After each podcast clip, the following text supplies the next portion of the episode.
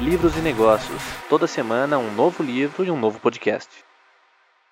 Olá, tudo bem? Meu nome é Lucas Concheto e nesse episódio a gente vai falar sobre o livro A Felicidade Desesperadamente do filósofo francês André Comte Sponville. Sponville é um filósofo contemporâneo com muitas obras escritas na qual ele fala do homem e da vida. O livro trata de uma reflexão filosófica sobre a boa vida, a felicidade e sobre a moral. O autor diz que a felicidade interessa a todos nós, mas ainda mais os filósofos que tiveram a felicidade como objeto de reflexão ao longo da história. Montaigne dizia que não há ciência tão árdua quanto a de saber viver bem e naturalmente esta vida. O autor diz que ao longo da história os filósofos perderam a essência da filosofia que era a busca pelas respostas e pelas perguntas adequadas sobre a vida. A sua filosofia é profundamente é influenciada pelos pensadores gregos e o autor gosta muito dos pensamentos de autores como Epicuro. Sponville define a filosofia com um pensamento profundamente calcado em Epicuro, na qual ele diz que a filosofia é uma prática discursiva. Ela procede por discursos e raciocínios que têm a vida por objeto, a razão por meio e a felicidade por fim. O autor diz que a sabedoria deve interessar ao homem por dois principais motivos. O primeiro, porque nós não somos felizes, e o segundo, porque nós somos mortais. Se não fôssemos mortais, poderíamos simplesmente esperar, sentar, que talvez um dia poderíamos ser felizes. Mas como a vida é breve e muito complexa, a gente tem que aprender a trafegar, a navegar por ela. Sendo assim, a sabedoria é essencial para fazer as escolhas adequadas para alcançar uma boa vida. Sponville traz uma reflexão sobre as crianças e até elas têm muita dificuldade em ser felizes. As crianças costumam perguntar aos pais ao longo do ano quando é o Natal se o Natal tá chegando. Até que um dia elas acertam e o Natal de fato chega. Elas perguntam porque elas desejam alguma coisa, um brinquedo novo, e o Natal é a esperança de que essa expectativa seja realizada. Então o Natal chega, o pai traz o brinquedo e a criança fica extremamente feliz por ter aquele novo carrinho, aquele novo brinquedo. O problema é que o tempo passa e não muito tempo, e a criança perde o interesse por aquele brinquedo que ela acabou de ganhar e pouco tempo depois ela pergunta para os pais quando é o Natal novamente, porque ela tem expectativa de outros brinquedos. Então o autor mostra que ao longo da nossa vida a gente coloca muito a dependência da felicidade na posse, nas coisas que a gente pode ter. No banquete de Platão, Sócrates traz uma interpretação sobre o amor, que o amor é o desejo e o desejo é por aquilo que nos falta. Então a gente passa a amar sempre aquilo que a gente ainda não tem e quando aquilo se realiza, a gente perde o interesse.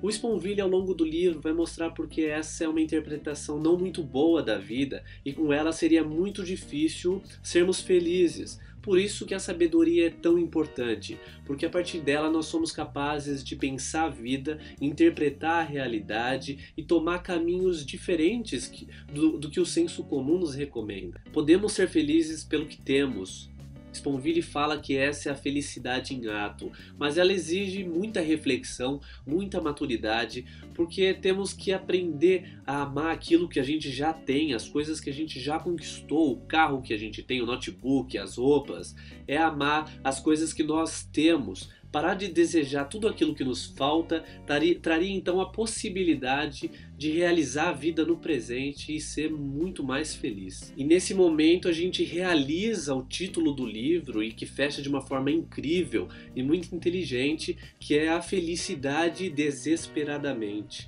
Desesperadamente, nesse, no sentido do livro, é a felicidade que não é esperada, desesperada.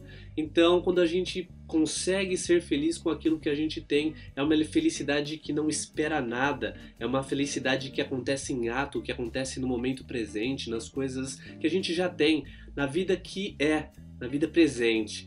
Mas é uma felicidade muito difícil de ser alcançada, mas não impossível, e por isso a sabedoria e a filosofia é um ótimo instrumento de reflexão, porque dá pra gente a possibilidade de fazer ajustes, de interpretar a vida sobre novas óticas, enxergar as coisas de forma positiva muitas das vezes e amar aquilo que a gente tem, que a gente é, e assim alcançar a boa vida. E uma reflexão sobre a felicidade desesperadamente. Nada desejo do passado, já não conto com o futuro, o presente me basta. Sou um homem feliz porque renunciei à felicidade.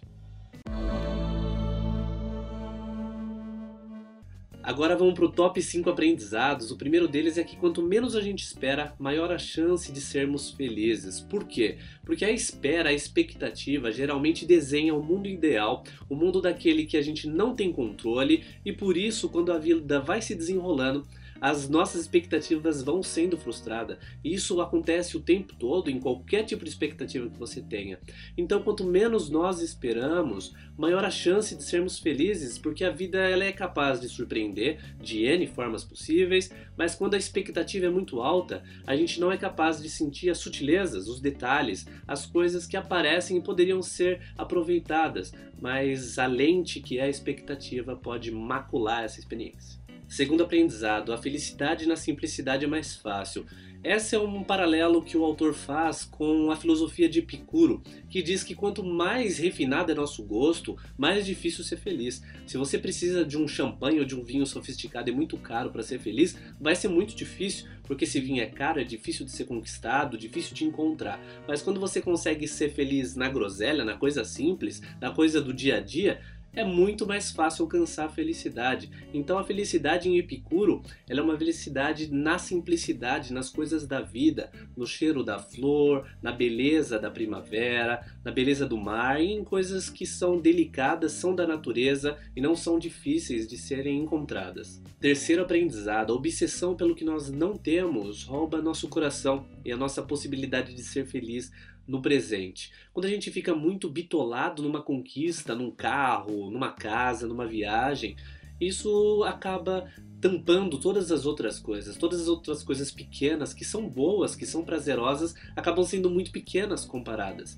E por isso a gente vai sempre vivendo naquela expectativa de alcançar a coisa maior, e a coisa maior às vezes chega. A gente chega lá um dia e aí aproveita poucos minutos e passa a desejar outra coisa, porque a natureza do, do homem é desejante. Então é preciso a reflexão, os cuidados para a gente não ser traído pela nossa própria natureza. Quarto aprendizado: a boa vida exige a busca pela sabedoria, porque a vida é muito curta, muito complexa e são muitas as coisas que acontecem no nosso dia a dia exige muita capacidade de reflexão, de maturidade para a gente viver cada dia e crescer em cada experiência. Então é preciso a sabedoria para decidir as coisas de uma forma inteligente, sem ser precipitado, sem sucumbir aos nossos vícios, às nossas inclinações naturais e, e ter assim uma vida equilibrada, uma boa vida.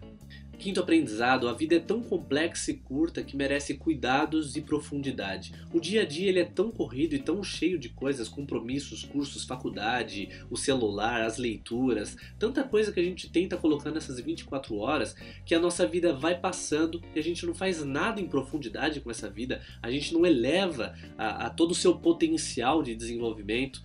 E se não tiver cuidado, realmente a gente vai passando muitos anos sem cultivar uma boa vida, uma vida de reflexão, uma vida de profundidade, de significado. A gente percebe que a gente conquistou coisas ao longo da vida, mas continua uma pessoa parecida, sem nenhuma profundidade, sem nenhum repertório a mais, sem, sem nada que nos toque de fato. Então é um cuidado que precisa acontecer e exige uma mente afiada para reflexão, para a gente perceber na correria do dia a dia os desvios que vão acontecendo.